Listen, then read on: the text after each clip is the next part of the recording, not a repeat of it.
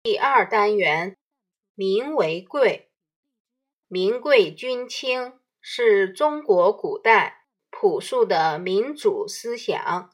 它告诉我们，百姓是最宝贵的，百姓的利益是至高无上的。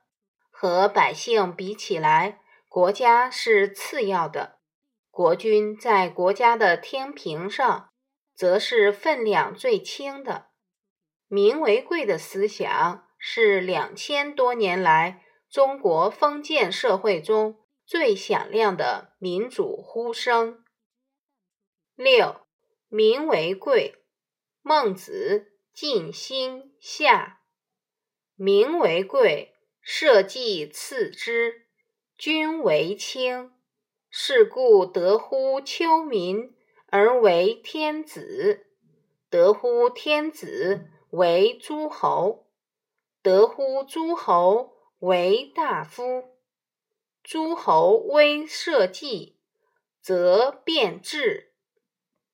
注释一：选自《四书章句集注》，中华书局一九八三年版，标题为编者所加。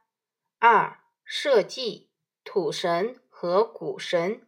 古时君主都祭祀社稷，后来用社稷代表国家。社土神，稷谷神。三秋种。四变质改立。文艺，百姓最为重要，国家其次，国君最轻，所以。得到百姓拥护的人可以做天子，得到天子扶持的人可以做诸侯，得到诸侯赏识的人可以做大夫。诸侯危害国家，那就当改立。人民是国家的主体，应当摆在第一位。历史上各个朝代。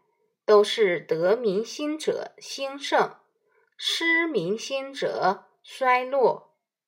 你知道吗？民本思想，民为贵，体现了民本思想。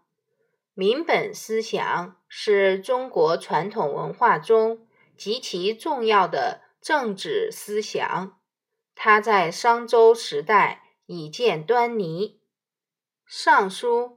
五子之歌中的“民为邦本，本固邦宁”就体现了这一时代政治生活中的原始民主色彩。到战国中期，孟子发展了孔子以人为核心的民本思想，强调“民为贵，社稷次之，君为轻”，告诫统治者。要爱民、利民、亲行薄赋、听政于民、与民同乐。